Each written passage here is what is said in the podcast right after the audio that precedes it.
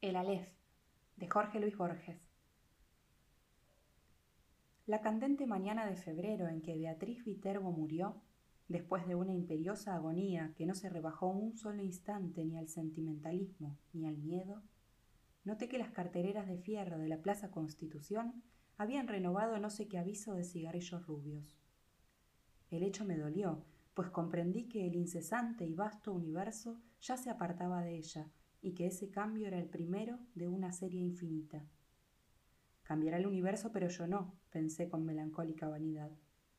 Alguna vez, lo sé, mi vana devoción la había exasperado. Muerta, yo podía consagrarme a su memoria, sin esperanza, pero también sin humillación. Consideré que el 30 de abril era su cumpleaños.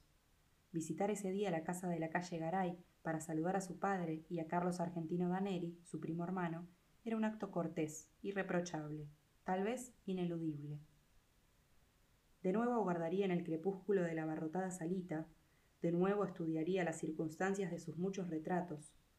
Beatriz Viterbo de perfil, en colores, Beatriz con antifaz en los carnavales de 1921, la primera comunión de Beatriz, Beatriz el día de su boda con Roberto Alessandri, Beatriz poco después del divorcio, en un almuerzo del Club Hípico, Beatriz en Quilmes, con Delia San Marco Porcel y Carlos Argentino, Beatriz con el pequinés que le regaló Villegas a Edo, Beatriz de frente y de tres cuartos, sonriendo, la mano en el mentón.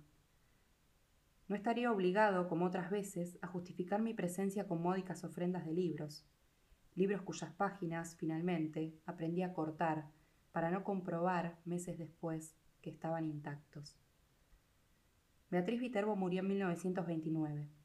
Desde entonces no dejé de pasar un 30 de abril sin volver a su casa. Yo solía llegar a las siete y cuarto y quedarme unos 25 minutos. Cada año aparecía un poco más tarde y me quedaba un rato más. En 1933, una lluvia torrencial me favoreció. Tuvieron que invitarme a comer. No desperdicié, como es natural, ese buen precedente. En 1934 aparecí, ya dadas las ocho, con un alfajor santafesino. Con toda naturalidad me quedé a comer. Así, en aniversarios melancólicos y vanamente eróticos, recibí las graduales confidencias de Carlos Argentino Daneri. Beatriz era alta, frágil, muy ligeramente inclinada.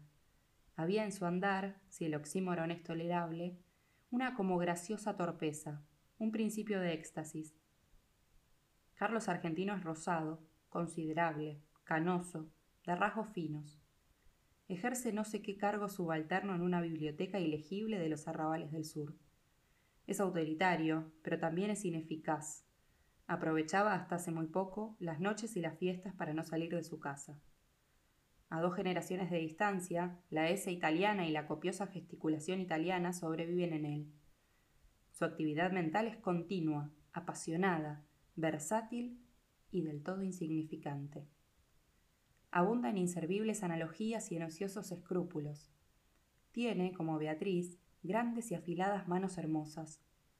Durante algunos meses padeció la obsesión de Paul Fort, menos por sus baladas que por la idea de una gloria intachable.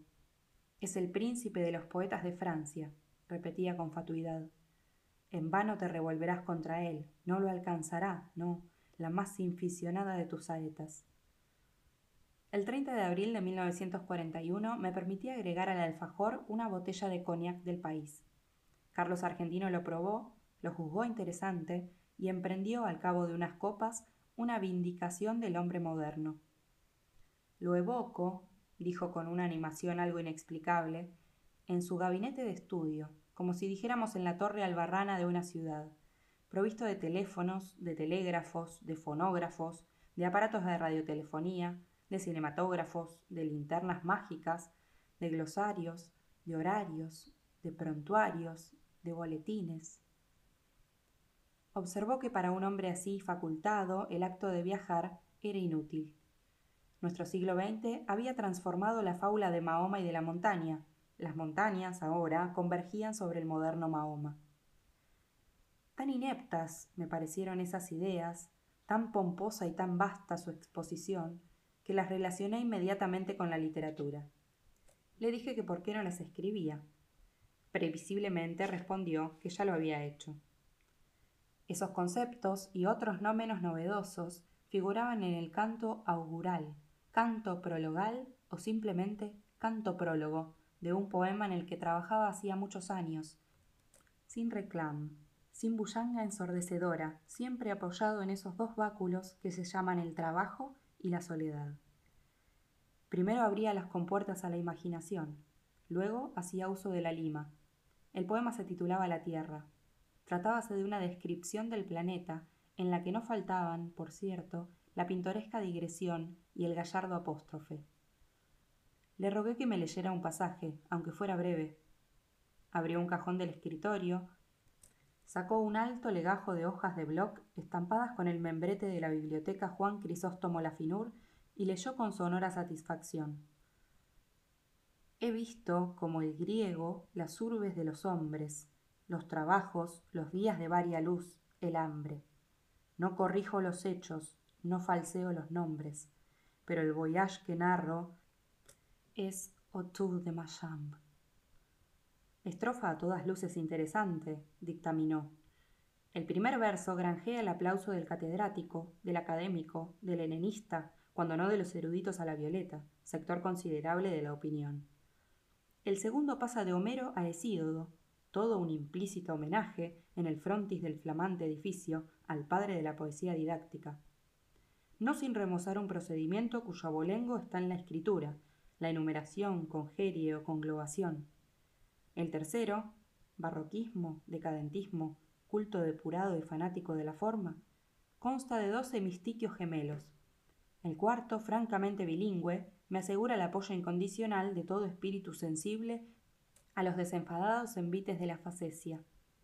Nada diré de la rima rara ni de la ilustración que me permite, sin pedantismo, acumular en cuatro versos tres alusiones eruditas que abarcan treinta siglos de apretada literatura. La primera a la Odisea, la segunda a los trabajos y días, la tercera a la bagatela inmortal que nos deparan los socios de la pluma del saboyano. Comprendo una vez más que el arte moderno exige el bálsamo de la risa, el esquerzo. Decididamente, tiene la palabra Goldoni. Otras muchas estrofas me leyó, que también obtuvieron su aprobación y su comentario profuso. Nada memorable había en ellas, ni siquiera las juzgué mucho peores que la anterior. En su escritura habían colaborado la aplicación, la resignación y el azar. Las virtudes que Daneri les atribuía eran posteriores. Comprendí que el trabajo del poeta no estaba en la poesía, estaba en la invención de razones para que la poesía fuera admirable. Naturalmente, ese ulterior trabajo modificaba la obra para él, pero no para los otros. La dicción oral de Daneri era extravagante. Su torpeza métrica le vedó, salvo contadas veces, transmitir esa extravagancia al poema. Recuerdo, sin embargo, estas líneas de una sátira en que fustigó con rigor a los malos poetas. Aqueste da al poema belicosa armadura de erudición, estotro le da pompas y galas. Ambos baten en vano las ridículas alas. Olvidaron, cuidados, el factor hermosura. Solo el temor de crearse un ejército de enemigos implacables y poderosos lo disuadió, me dijo, de publicar sin miedo el poema. Una sola vez en mi vida he tenido ocasión de examinar los quince mil dodecasílabos de Polyolbion, esa epopeya topográfica en la que Michael Drayton registró la fauna, la flora, la hidrografía, la orografía, la historia militar y monástica de Inglaterra. Estoy seguro de que ese producto considerable, pero limitado, es menos tedioso que la vasta empresa congénere de Carlos Argentino. Este se proponía versificar toda la redondez del planeta. En 1941 ya había despachado unas hectáreas del estado de Queensland, más de un kilómetro del curso del Ob, un gasómetro al norte de Veracruz, las principales casas de comercio de la parroquia de la Concepción, la quinta de Mariana Cambaceres de Alvear en la calle 11 de septiembre, en Belgrano, y un establecimiento de baños turcos no lejos del acreditado acuario de Brighton. Me leyó ciertos laboriosos pasajes de la zona australiana de su poema. Esos largos e informes alejandrinos carecían de la relativa agitación del prefacio. Copio una estrofa. Sepan, a man derecha del poste rutinario, viniendo, claro está, desde el nor-noroeste, se aburre una osamenta, color blanquiceleste. que da al corral de ovejas catadura de osario. Dos audacias, gritó con exultación. Rescatadas, te oigo mascullar por el éxito.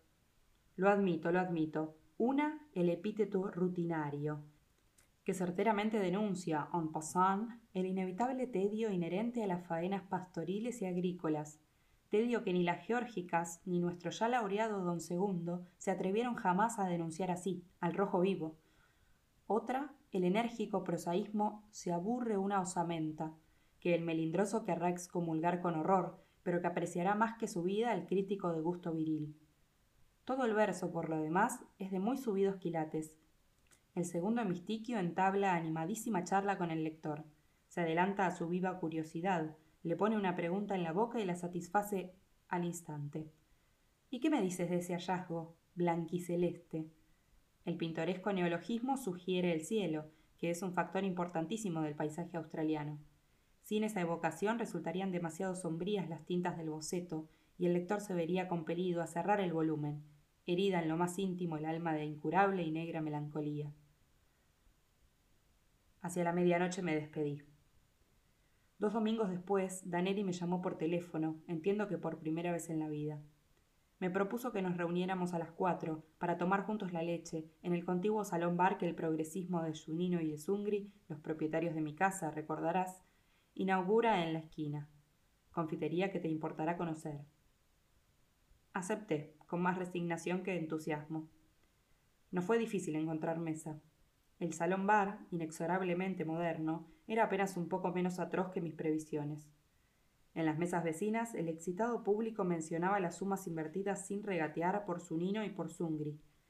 Carlos Argentino fingió asombrarse de no sé qué primores de la instalación de luz, que sin duda ya conocía, y me dijo con cierta severidad Mal de tu grado habrás de reconocer que este local se parangona con los más encopetados de flores. Me releyó después cuatro o cinco páginas del poema. Las había corregido según un depravado principio de ostentación verbal. Donde antes escribió a su lado, ahora abundaba en azulino, azulenco y hasta azulillo. La palabra lechoso no era bastante fea para él, en la impetuosa descripción de un lavadero de lanas, prefería lactario, lactinoso, lactescente, lechal. Denostó con amargura a los críticos. Luego, más benigno, los equiparó a esas personas que no disponen de metales preciosos ni tampoco de prensas de vapor, laminadores y ácidos sulfúricos para la acuñación de tesoros, pero que pueden indicar a los otros el sitio de un tesoro. Acto continuo censuró la prologomanía de la que ya hizo mofa en la donosa prefación del Quijote, el príncipe de los ingenios. Admitió, sin embargo, que en la portada de la nueva obra convenía el prólogo vistoso, el espaldarazo firmado por el plumífero de Garra, de Fuste. Agregó que pensaba publicar los cantos iniciales de su poema. Comprendí entonces la singular invitación telefónica. El hombre iba a pedirme que prologara su pedantesco fárrago. Mi temor resultó infundado. Carlos Argentino observó con admiración rencorosa que no creía errar el epíteto al calificar de sólido el prestigio logrado en todos los círculos por Álvaro Melián Lafinur, hombre de letras, que si yo me empeñaba, prologaría con embeleso el poema. Para evitar el más imperdonable de los fracasos, yo tenía que hacerme portavoz de dos méritos inconcusos, la perfección formal y el rigor científico, porque ese dilatado jardín de tropos, de figuras, de galanuras, no tolera un solo detalle que no confirme la severa verdad. Agregó que Beatriz siempre se había distraído con Álvaro. Asentí. Profusamente asentí. Aclaré para mayor verosimilitud que no hablaría el lunes con Álvaro, sino el jueves, en la pequeña cena que suele coronar toda reunión del club de escritores.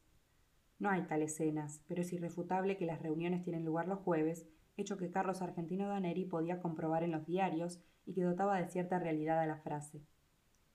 Dije, entre adivinatorio y sagaz, que antes de abordar el tema del prólogo describiría el curioso plan de la obra. Nos despedimos. Al doblar por Bernardo de Irigoyen, encaré con toda imparcialidad los porvenires que me quedaban. A. Hablar con Álvaro y decirle que el primo hermano aquel de Beatriz, ese eufemismo explicativo me permitiría nombrarla, Había elaborado un poema que parecía dilatar hasta lo infinito las posibilidades de la cacofonía y del caos. B. No hablar con Álvaro.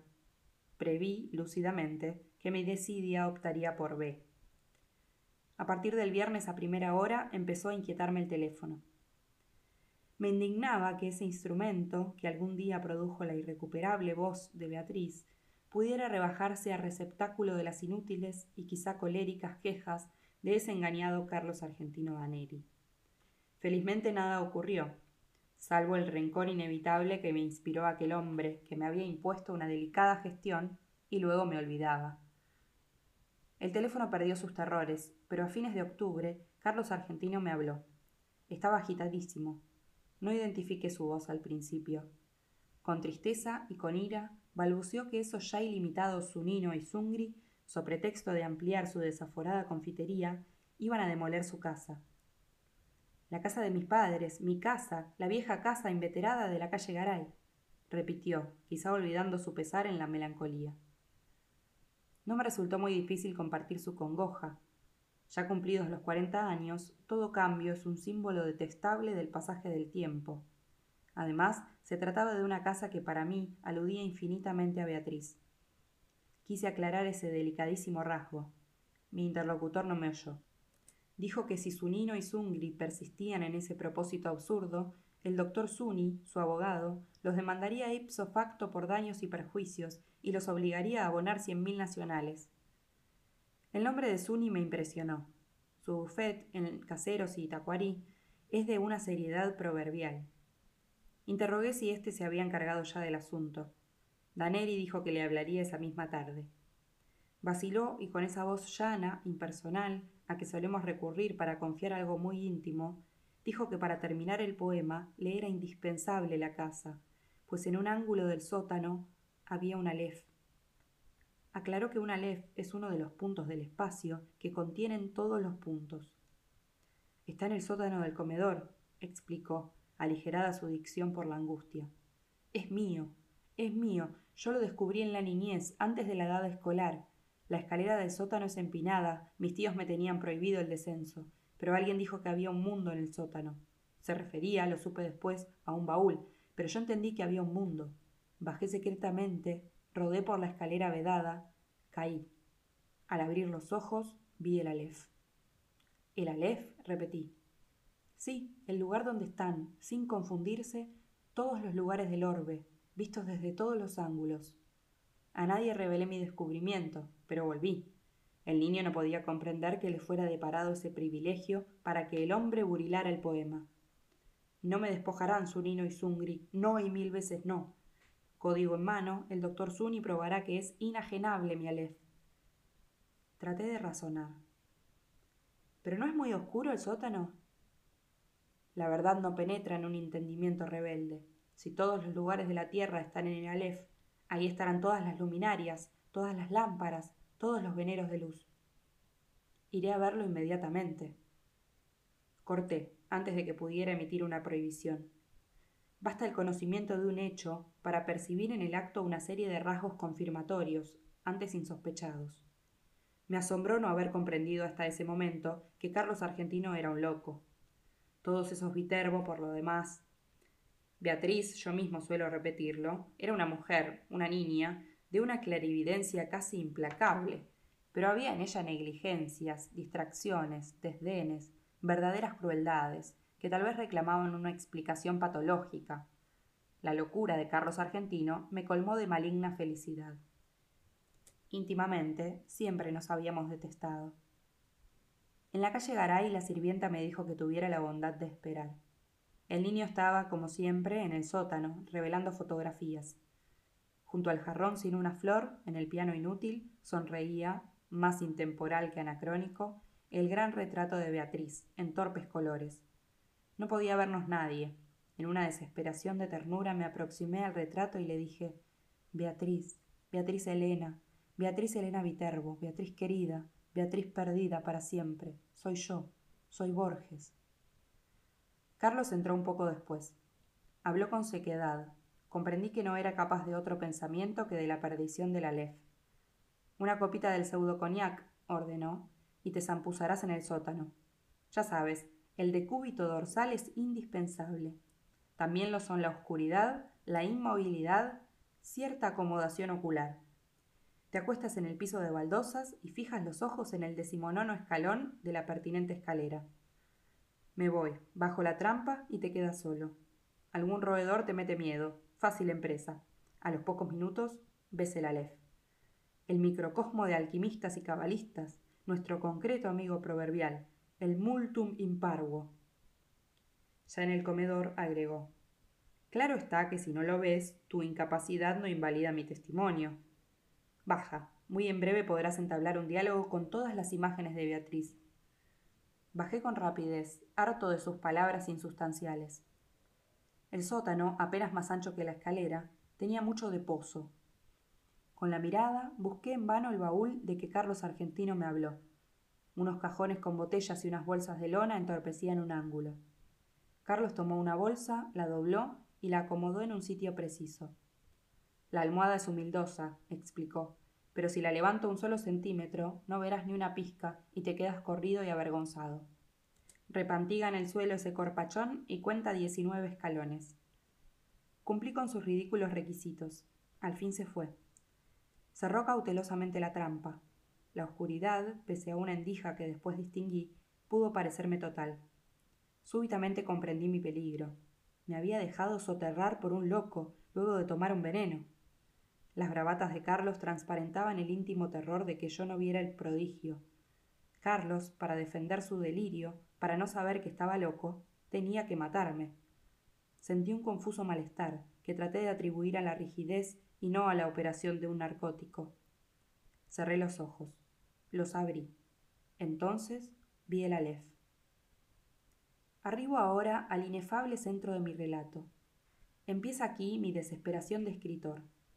Todo lenguaje es un alfabeto de símbolos cuyo ejercicio presupone un pasado que los interlocutores comparten. ¿Cómo transmitir a los otros el infinito Aleph, que mi temerosa memoria apenas abarca? Los místicos, en análogo trance, prodigan los emblemas. Para significar la divinidad, un persa habla de un pájaro que de algún modo es todos los pájaros. Alanus de insulis, de una esfera cuyo centro está en todas partes y la circunferencia en ninguna, Ezequiel de un ángel de cuatro caras que a un tiempo se dirige a oriente y a occidente, al norte y al sur. No en vano rememoro esas inconcebibles analogías, alguna relación tienen con el Aleph. Quizá los dioses no me negarían el hallazgo de una imagen equivalente, pero este informe quedaría contaminado de literatura, de falsedad. Por lo demás, el problema central es irresoluble.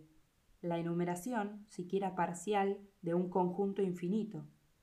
En ese instante gigantesco he visto millones de actos deleitables o atroces. Ninguno me asombró como el hecho de que todos ocuparan el mismo punto, sin superposición y sin transparencia. Lo que vieron mis ojos fue simultáneo. Lo que transcribiré, sucesivo, porque el lenguaje lo es. Algo, sin embargo, recogeré. En la parte inferior del escalón, hacia la derecha, vi una pequeña esfera tornasolada, de casi intolerable fulgor. Al principio la creí giratoria. Luego comprendí que ese movimiento era una ilusión producida por los vertiginosos espectáculos que encerraba. El diámetro de la LEF sería de dos o tres centímetros, pero el espacio cósmico estaba ahí, sin disminución de tamaño. Cada cosa, la luna del espejo, digamos, era infinitas cosas, porque yo claramente la veía desde todos los puntos del universo. Vi el populoso mar, vi el alba y la tarde, Vi las muchedumbres de América, vi una plateada telaraña en el centro de una negra pirámide, vi un laberinto roto, era Londres. Vi interminables ojos inmediatos escrutándose en mí como en un espejo. Vi todos los espejos del planeta y ninguno me reflejó. Vi en un traspatio de la calle Soler las mismas baldosas que hace treinta años vi en el zaguán de una casa en Fraiventos. Vi racimos, nieve, tabacos, vetas de metal, vapor de agua, vi convexos desiertos ecuatoriales y cada uno de sus granos de arena. Vi en Inverness a una mujer que no olvidaré. Vi la violenta cabellera, el altivo cuerpo, vi un cáncer en el pecho, vi un círculo de tierra seca en una vereda, donde antes hubo un árbol, vi una quinta de adrogué, un ejemplar de la primera versión inglesa de Plinio, la de Philemon Holland. Vi a un tiempo cada letra de cada página. De chico yo solía maravillarme de que las letras de un volumen cerrado no se mezclaran y perdieran en el decurso de la noche. Vi la noche y el día contemporáneo. Vi un poniente en Querétaro que parecía reflejar el color de una rosa en Bengala. Vi mi dormitorio sin nadie. Vi en un gabinete de Alkmaar un globo terráqueo entre dos espejos que lo multiplicaban sin fin. Vi caballos de crina remolinada en una playa del mar Caspio en el alba. Vi la delicada osatura de una mano, vi a los sobrevivientes de una batalla enviando tarjetas postales. Vi en un escaparate de Mirzapur una baraja española. Vi las sombras oblicuas de unos helechos en el suelo de un invernáculo. Vi tigres, émbolos, bisontes, marejadas y ejércitos. Vi todas las hormigas que hay en la tierra. Vi un astrolabio persa. Vi en un cajón del escritorio, y la letra me hizo temblar, cartas obscenas, increíbles, precisas, que Beatriz había dirigido a Carlos Argentino. Vi un adorado monumento en la chacarita, vi la reliquia atroz de lo que deliciosamente había sido Beatriz Viterbo. Vi la circulación de mi oscura sangre, vi el engranaje del amor y la modificación de la muerte. Vi el Aleph desde todos los puntos, vi en el Aleph la tierra, y en la tierra otra vez el Aleph, y en el Aleph la tierra. Vi mi cara y mis vísceras, vi tu cara, y sentí vértigo, y lloré, porque mis ojos habían visto ese objeto secreto y conjetural, cuyo nombre usurpan los hombres, pero que ningún hombre ha mirado, el inconcebible universo. Sentí infinita veneración, infinita lástima.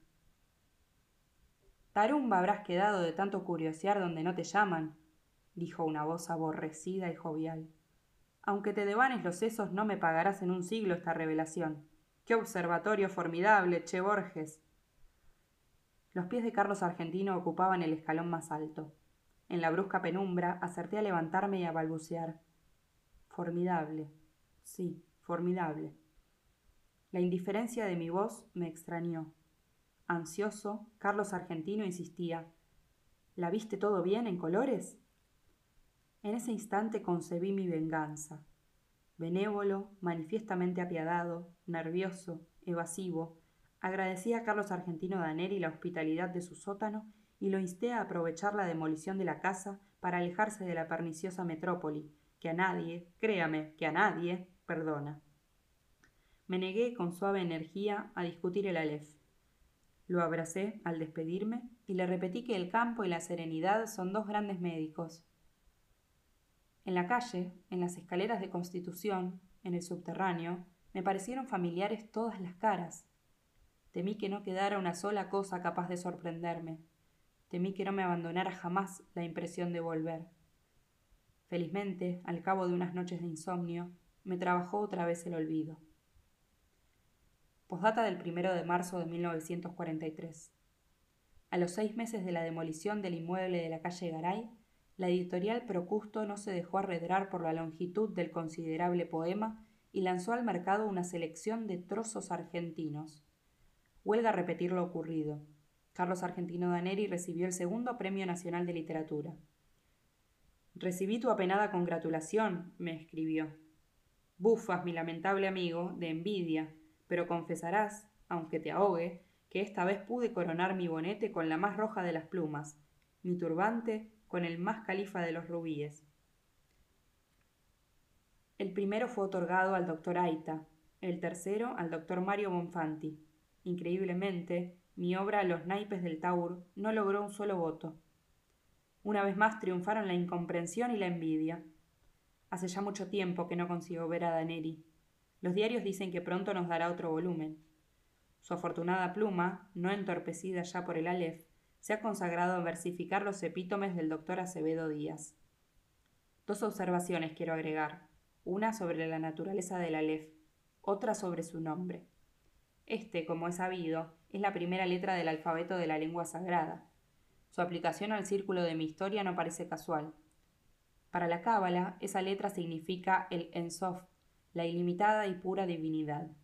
También se dijo que tiene la forma de un hombre que señala el cielo y la tierra, para indicar que el mundo inferior es el espejo y es el mapa del superior. Para la Mengele es el símbolo de los números transfinitos, en los que el todo no es mayor que alguna de las partes. Yo querría saber, ¿eligió Carlos Argentino ese nombre o lo leyó, aplicado a otro punto donde convergen todos los puntos, en alguno de los textos innumerables que el Aleph de su casa le reveló? Por increíble que parezca, yo creo que hay, o que hubo, otro Aleph. Yo creo que el Aleph de la calle Garay era un falso Aleph. Doy mis razones. Hacia 1867 el capitán Barton ejerció en el Brasil el cargo de cónsul británico. En julio de 1942, Pedro Enrique Sureña descubrió en una biblioteca de Santos un manuscrito suyo que versaba sobre el espejo que atribuye el Oriente a Iskandar Su al-Karnain o Alejandro Bicorne de Macedonia. En su cristal se reflejaba el universo entero. Barton menciona otros artificios congéneres, la séptuple copa de Kai Su el espejo que Tariq Ben Seyad encontró en una torre, Mil y una noches, noche 272, el espejo que Luciano de Samosata pudo examinar en la luna, Historia verdadera 1.26, la lanza especular que el primer libro del satiricón de Capela atribuye a Júpiter, el espejo universal de Merlín, redondo y hueco y semejante a un mundo de vidrio, y añade estas curiosas palabras. Pero los anteriores, además del defecto de no existir, son meros instrumentos de óptica. Los fieles que concurren a la mezquita de Amr, en el Cairo, saben muy bien que el universo está en el interior de una de las columnas de piedra que rodean el patio central. Nadie, claro está, puede verlo, pero quienes acercan el oído a la superficie declaran percibir, al poco tiempo, su atareado rumor. La mezquita data del siglo VII. Las columnas proceden de otros templos de religiones antiislámicas, pues como ha escrito Ben Haldun, en las repúblicas fundadas por nómadas es indispensable el concurso de forasteros para todo lo que sea albañilería. ¿Existe ese alef en lo íntimo de una piedra? ¿Lo he visto cuando vi todas las cosas y lo he olvidado? Nuestra mente es porosa para el olvido. Yo mismo estoy falseando y perdiendo, bajo la trágica erosión de los años, los rasgos de Beatriz.